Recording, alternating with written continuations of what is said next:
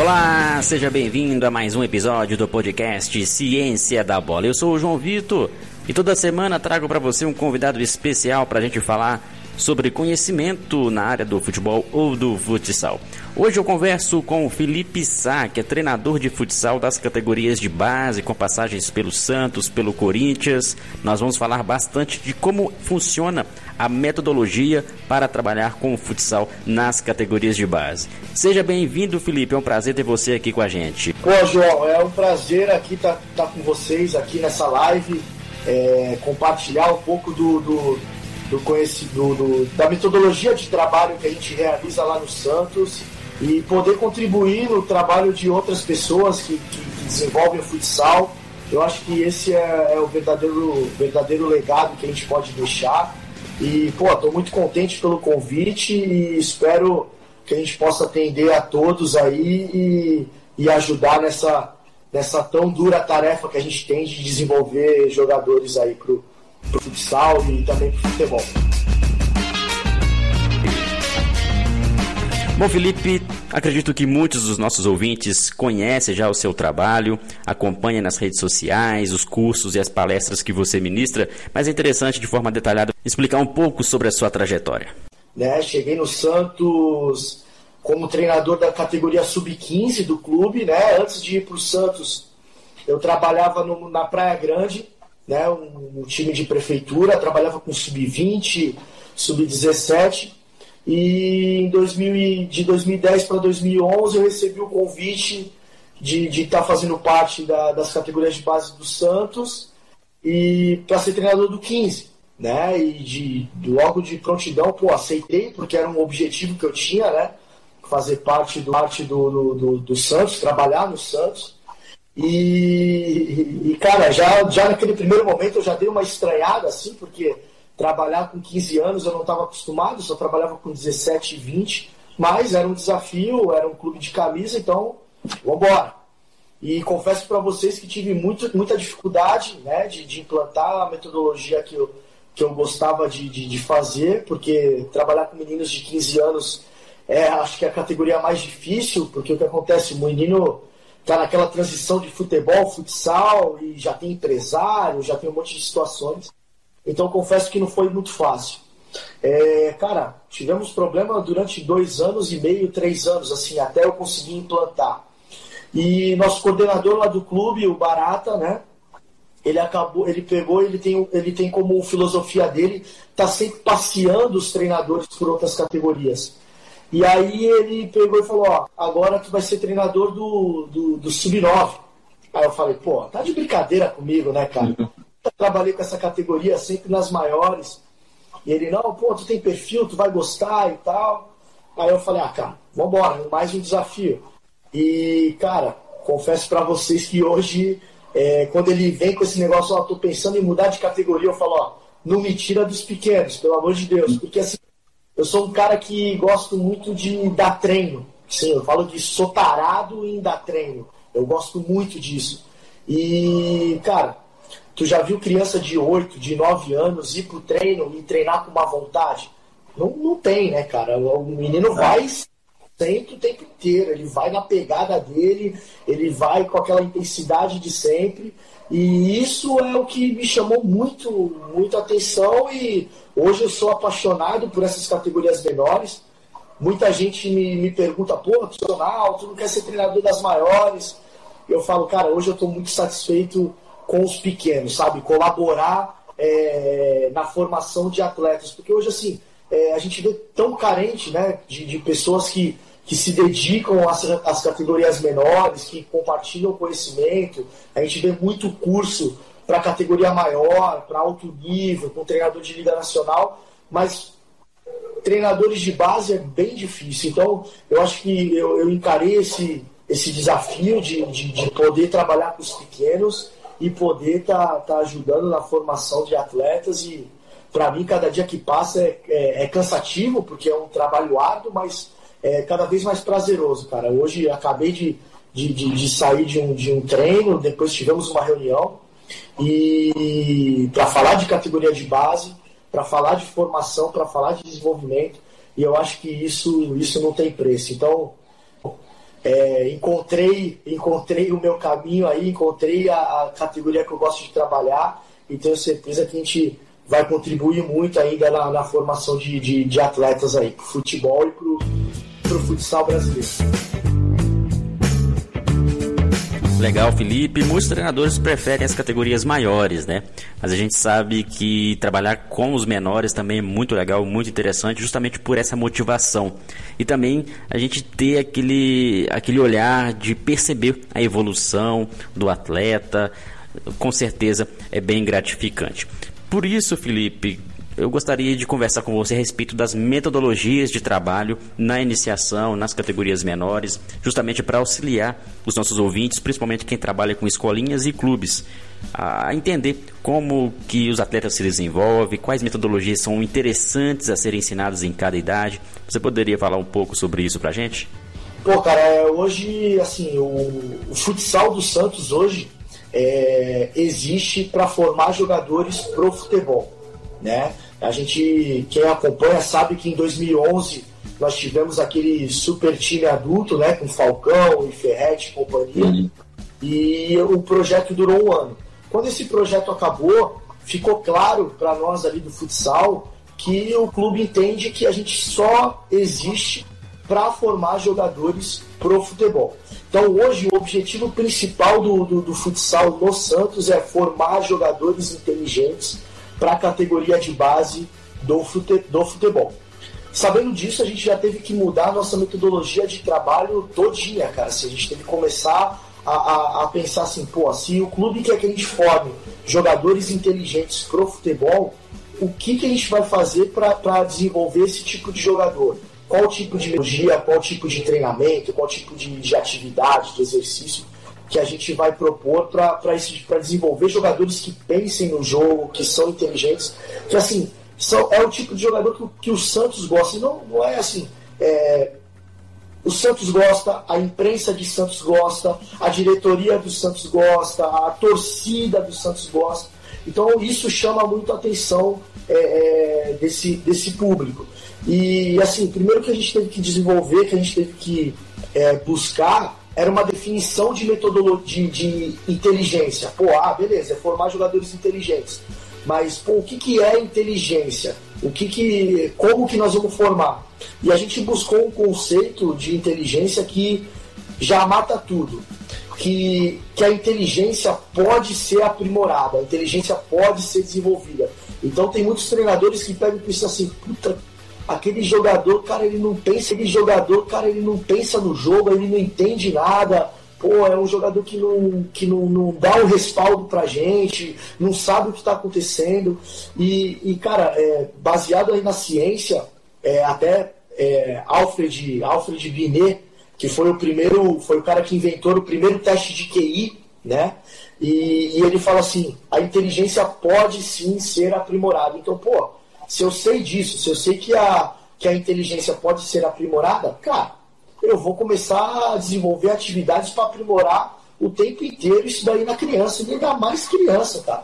Eu acho que é, hoje a gente comete, algumas pessoas cometem um erro muito grande de assim, de falar assim, ah, criança não consegue. Cara, criança consegue mais do que adulto se, se, for, se bobear. Se a gente propor uma atividade para criança e para o adulto, se a gente demole, a criança faz muito mais, muito melhor do que o, do que o adulto.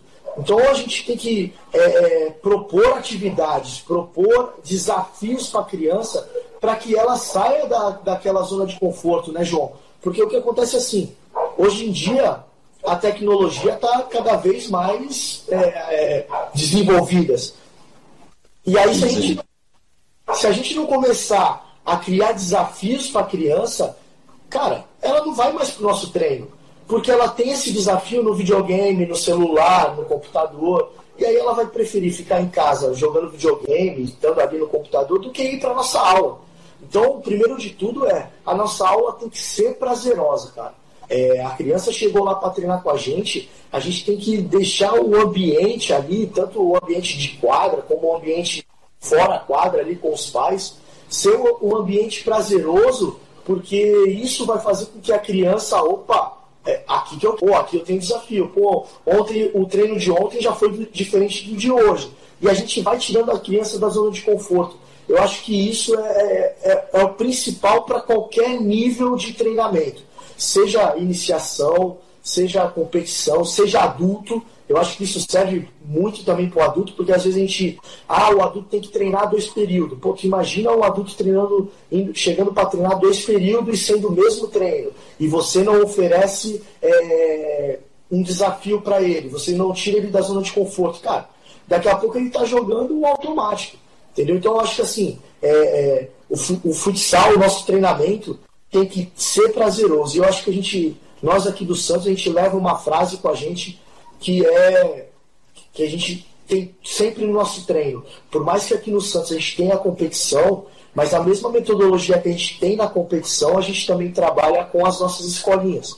E, e, e, e a frase que a gente leva é assim: o futsal tem que ser divertido independente da faixa etária, independente do nível, se é iniciação, se é competição, se é alto nível, a gente precisa deixar o futsal divertido, porque senão a gente perde o aluno, né, João? E hoje é, a, gente, a gente depende do aluno para mensalidade, a gente depende do aluno para pagar nossas contas, enfim, quem trabalha com iniciação, quem trabalha escolinha, é, sabe disso. E a gente só vai fidelizar esse aluno se o nosso treino for prazeroso, se o nosso treino for divertido.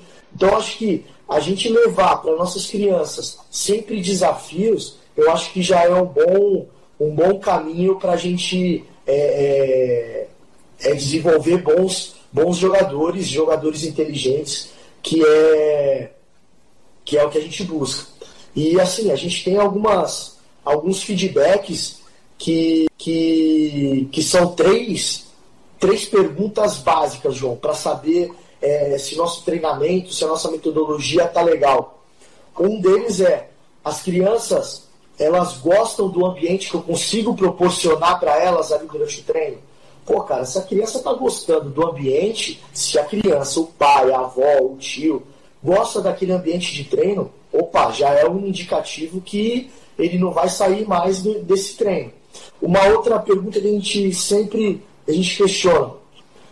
Todos, todas as crianças sentem prazer durante o treinamento ou sempre tem alguém que sai chateado?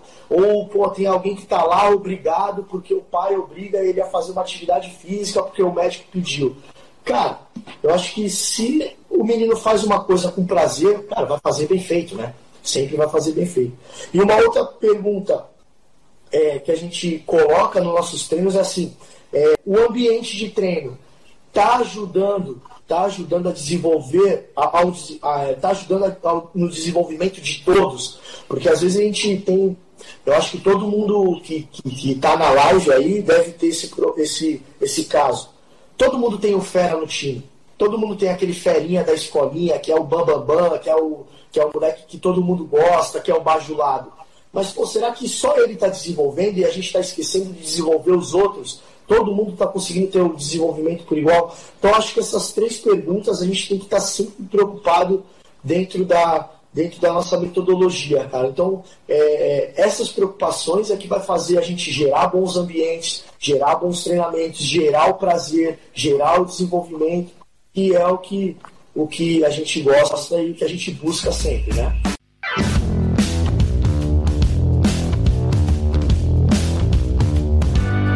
Excelente a sua fala. E agora eu quero criar um pouco de polêmica, né? Acho que é interessante quando a gente fala um pouco sobre talento, sobre alguns atletas que se diferenciam, se despontam melhores que outros da mesma idade. Como que você trabalha uh, uma metodologia que facilite com que um atleta de mesma idade possa continuar o seu desenvolvimento numa categoria superior, por exemplo? E até mesmo em situações de escolinhas, como que você lida com atletas de níveis diferentes. Acho que é interessante a gente ilustrar isso para os nossos ouvintes, porque tem muita gente que está nessa realidade. Tem atletas ali diferentes, tem atletas de baixo nível, atletas de alto nível, e como todos estão no processo de formação, como lidar com isso, como adaptar os treinos para não prejudicar também o desenvolvimento de cada sessão de treino. Cara, João, assim, é, primeiro, quando a gente trabalha com base, a gente trabalha com a formação de atletas, a gente sabe que o atleta pode ser o melhor que ele for, com 8, com 9 anos, mas ele não está formado ainda, né? Ele tem um processo, um processo longo aí pela frente.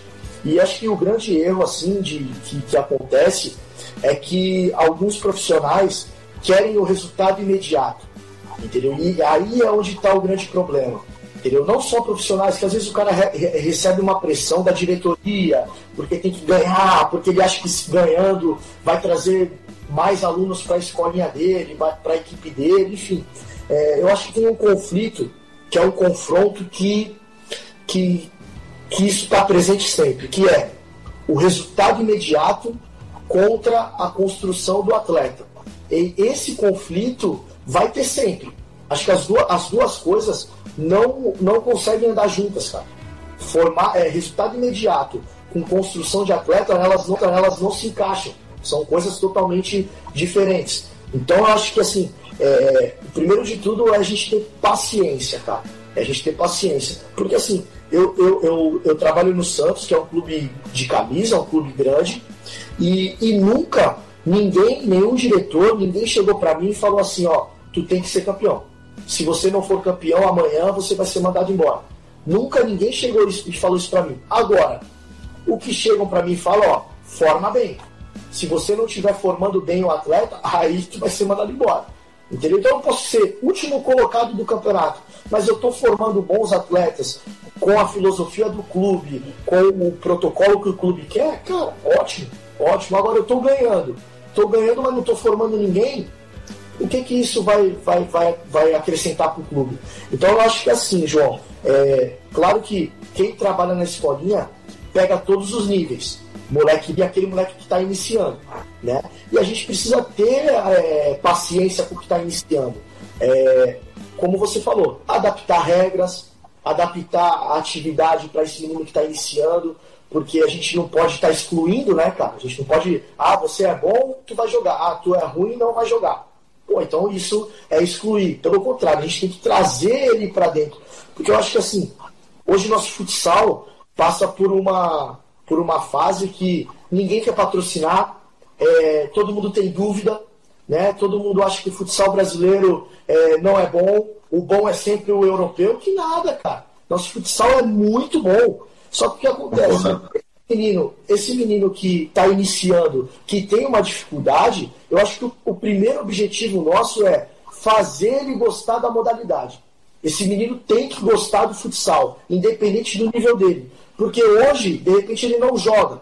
Hoje. Mas, cara, lá na frente ele vai ser dono de uma empresa que vai patrocinar a nossa modalidade, porque ele gostou do treino, ele gostou da modalidade, ele viu que a modalidade é, é legal, é uma modalidade sadia, que forma, que forma pessoas do bem, que forma caráter, enfim. Então eu acho que é, é esse a nossa preocupação com aquele menino que está iniciando. Claro que todo mundo vai falar isso e eu sei que todo mundo tem problema que é com o pai. Eu acho que todo mundo tem problema com o pai. E aí o pai vai falar, não, pô, olha lá, o professor não está desenvolvendo meu filho, olha lá, o professor está dando brincadeira, atividade lúdica, cadê o cone? Cadê o meu filho dando cone? Cadê o meu filho chutando?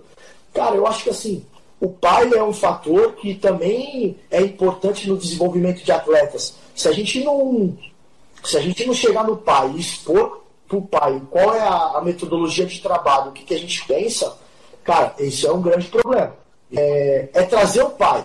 Trazer o pai, quando o pai te questionar, também pegar e falar, ó, teu filho está no processo de desenvolvimento, falar sempre a verdade para o pai, porque quando a gente enrola muito e, e deixa a bola quicando para o pai, ele vai cobrar lá na frente. Então eu acho que assim, a gente tem que deixar sempre tudo bem claro. Tudo bem claro. Por que o menino está jogando, por que, que ele não joga, por que, que ele, é, ele é do time A, por que, que o outro é do time do, do, do, do, time B. Então, cara, eu acho que a gente precisa, sabe, aplicar esse, esses detalhes, que isso que vai fazer desenvolver.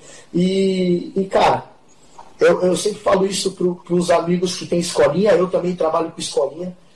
Quem vai dar é, dinheiro para gente é o menino que está iniciando.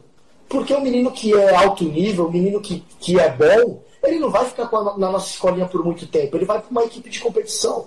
Então a gente tem que fazer aquele menino que está iniciando entender o futsal, entender ali o movimento, a gente trabalhar ele, fazer ele gostar da modalidade, porque lá na frente é, ele vai dar bons frutos. Mas eu acho que tu, tu me perguntou, já até respondendo.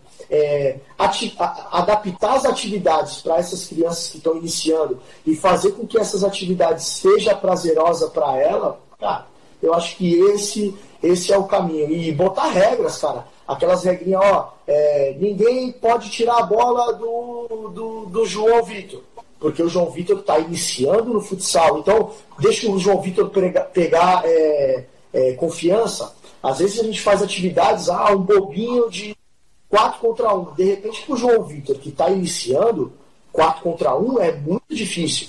Mas de repente, se eu fizer 10 contra 1, opa, o Joãozinho já, já melhora entendeu? Já tem mais facilidade de dar o passe, já vai ter uma relação maior com a bola. Enfim, é, eu acho que adaptar as regrinhas de número de toques, número de jogadores, espaço, jogos de setor, cara, eu acho que isso é, são estratégias que, que, que, que o professor tem que ter para tirar o máximo do, do atleta. E, e aí vai desenvolvendo o cognitivo dele, vai desenvolvendo é, a resolução de problema, a tomada de decisão dele, eu acho que isso é, é, é o caminho da, da metodologia. Legal, Felipe. Interessante demais a gente falar sobre processo de formação e hoje em dia está em voga muito em relação à tomada de decisão. Como desenvolver aspectos cognitivos nos atletas desde as categorias de base. Como que você trabalha esses aspectos ainda nas categorias iniciais. A gente sabe que há uma certa dificuldade dos treinadores professores para trabalhar isso, até mesmo para encontrar um método de treino que permita esse desenvolvimento. E não apenas ficar refém ali de um analítico ou de um exercício que ele viu ou copiou da internet, mas sim estruturar uma, uma organização de treino que tenha um método condizente para o desenvolvimento cognitivo dos atletas desde a iniciação? Como que você trabalha principalmente para os nossos ouvintes que trabalham em clubes e escolinhas? É, para quem trabalha com escolinha, e eu trabalho, eu sei da dificuldade que é, porque a gente tem grupos né, totalmente diferentes. Né? A gente tem, às vezes, menino que está iniciando, com menino que já sabe jogar, com menino que já está mais avançado, enfim. E a gente precisa criar as estratégias para atender a todos. A gente, como a gente falou, a gente não pode acabar excluindo.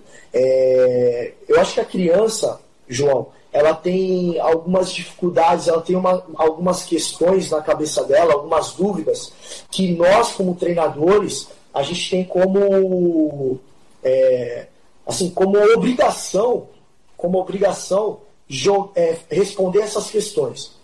A primeira, dúvida, a primeira dificuldade que o menino tem é, a primeira pergunta que ele tem, assim, para responder é, o que eu faço com a bola. Então o moleque está com a bola. E agora? O que, que eu faço? Né? É, outra questão. O que eu faço quando eu não tenho a bola? Então a bola está com o João. E agora? Eu estou sem a bola. O que, que eu apareço? Vou perto do João? Vou longe? É, uma outra questão. Agora de parte defensiva. O que eu faço quando eu marco quem tem a bola? Então o João está com a bola. O que, que eu faço agora? Marco, entro de primeira no João, dou dois passos para trás, marco do lado, marco na frente.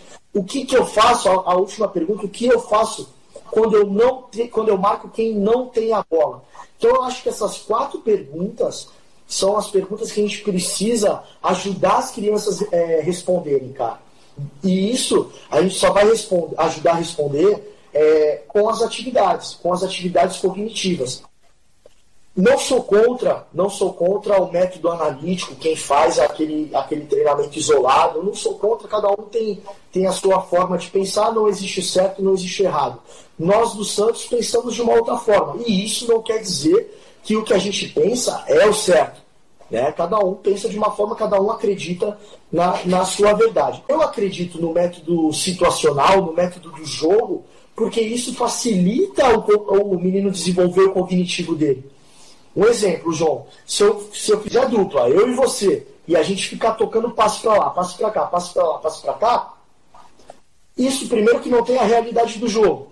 Outra, cognitivamente, eu não preciso pensar para fazer isso. Daqui a pouco eu vou trocar passe com você e eu já vou estar conversando com a dupla do lado, porque não exige nada de mim isso daí cognitivamente, não exige nem atenção, entendeu? Agora, se eu fizer um bobinho para treinar passe, opa, eu já preciso pensar, porque eu tô com a bola agora aqui, eu já preciso pensar como o marcador vai chegar em mim, eu preciso ver quem está melhor posicionado, eu preciso saber quantos toques eu vou dar, eu preciso saber como a bola vem, enfim, uma série de fatores que vai fazer o menino pensar e numa fração de segundo, porque tu tá chegando para roubar a bola de mim.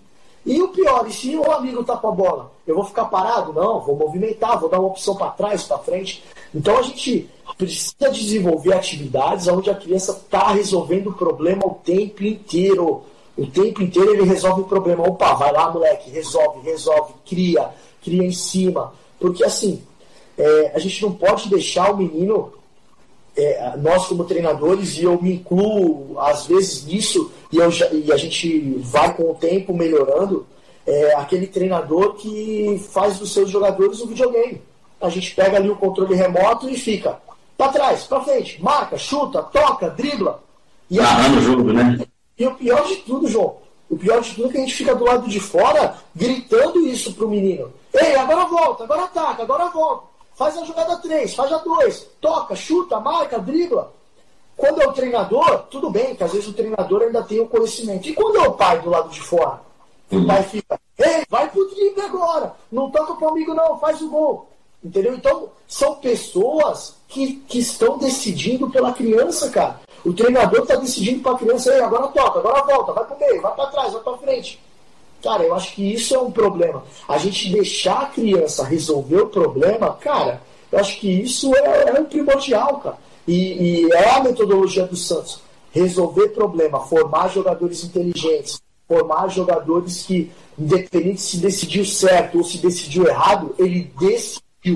Decidiu agora certo, errado, com 8, com 9, com 10 anos, porque com 18, João, ele vai estar decidindo certo e ele vai estar sendo vendido para o Barcelona ou ele vai estar dando o título da Libertadores da América para o Santos. Eu acho que é esse que é esse o objetivo que a gente tem que ter. É o que a gente falou, formação, é a longo prazo. O que, que adianta eu ser é, campeão multicampeiro no Sub-9? O que, que isso vai, vai trazer para mim? Cara, de repente vai trazer novos alunos? Não sei. Não sei qual é a metodologia que ele está que ele tá fazendo. Está desenvolvendo bons jogadores? Também não sei. Entendeu? Então, acho que assim, é, o título vai ser consequência do trabalho, João, porque assim, te falo de cadeira isso daí e assim embaixo. O Santos não é multicampeão. Nós não somos multicampeões em São Paulo. Tem outras equipes que sempre estão ganhando. Só que é o seguinte: de uns quatro anos para cá, que foi o tempo que a nossa metodologia se estabilizou, que foi onde a gente conseguiu cravar essa metodologia, de uns quatro anos para cá, todo ano a gente vem beliscando título. E não é porque a gente busca esse título, não. É porque o trabalho está fazendo a gente chegar na final. Está fazendo a gente ser campeão. Então eu acho que esse, esse é o caminho. Paciência, categoria de base tem que ter paciência. Volto a falar, não dá para jogar junto. Resultado imediato com a construção de um atleta. Essas duas coisas não, não tem liga. Não tem liga, elas andam separadas. Então acho que é ter paciência que a gente vai desenvolver jogadores, vai ter jogadores tomando decisão, vai ter jogadores vendidos para o Real Madrid, para o Guardiola. O Guardiola vai gostar cada vez mais do jogador brasileiro, porque o jogador brasileiro resolve problema, o jogador brasileiro entende do jogo, entendeu? Então cada vez mais a gente vai ter jogadores vendidos para o Bayern, para o o Barcelona, porque são as equipes que gostam de jogadores inteligentes. E eu acho que não tem lugar melhor para desenvolver jogadores inteligentes que, que, que, não é, que não seja no Brasil, né? e que não seja através do futsal. João, é, se tu me permite, assim, só um dado, cara. O Campeonato Brasileiro, de agora de 2019, né? profissional, de adulto, só uma equipe, só uma equipe não tem futsal, cara. Só uma equipe não tem futsal. As outras 23 equipes têm futsal, usando a camisa.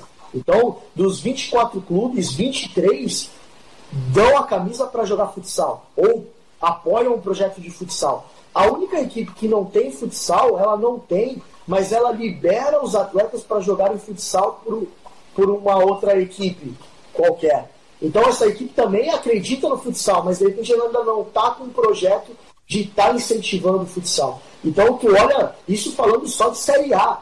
Imagina a Série B, Série C, onde tem outras equipes que também desenvolvem o futsal. Então olha só, o, os clubes de futebol já estão visualizando a importância do futsal é, na formação de atletas. Eu acho que esse é o mercado que vai crescer cada vez mais, cara. Daqui a pouco vai ter treinador, professor, especialista nessa relação futebol-futsal, nessa relação de formar jogadores para o futebol através do futsal. Agora, João, uma coisa que me incomoda, e eu acho que você vai concordar comigo nisso, é muito legal formar jogadores para o futsal, para o futebol, só que nós temos que tomar cuidado que o nosso futsal está carente de jogadores também. Então a gente fica só naquela, formar para futebol, formar para futebol, formar para futebol. E aí? Porque aí a gente pega quantas vezes a gente está assistindo um jogo na Liga Nacional, na TV, e a gente muda de canal. Por quê? Não é atrativo, porque a gente não vê jogadores é, que, que prendam a gente para assistir ali o jogo. Né? Por quê? Os jogadores bons estão indo para o futebol. Então, beleza, mandou para o futebol? Ótimo, legal, parabéns, boa sorte para ele. Só que, pô, o que ficou no futsal, cara, esse a gente tem que olhar com carinho. Esse a gente tem que desenvolver com carinho. Então, acho que assim, é... não esquecer da modalidade que a gente. Eu amo futsal. Eu amo futsal, mas eu trabalho dentro de um clube de futebol. Então eu preciso formar jogadores de futebol. Mas o jogador que fica, ah, meu amigo, esse nós vamos tratar com carinho, porque esse vai, vai, vai, vai dar o, a continuidade da modalidade. Então a gente tem que estar bem atento nisso aí também.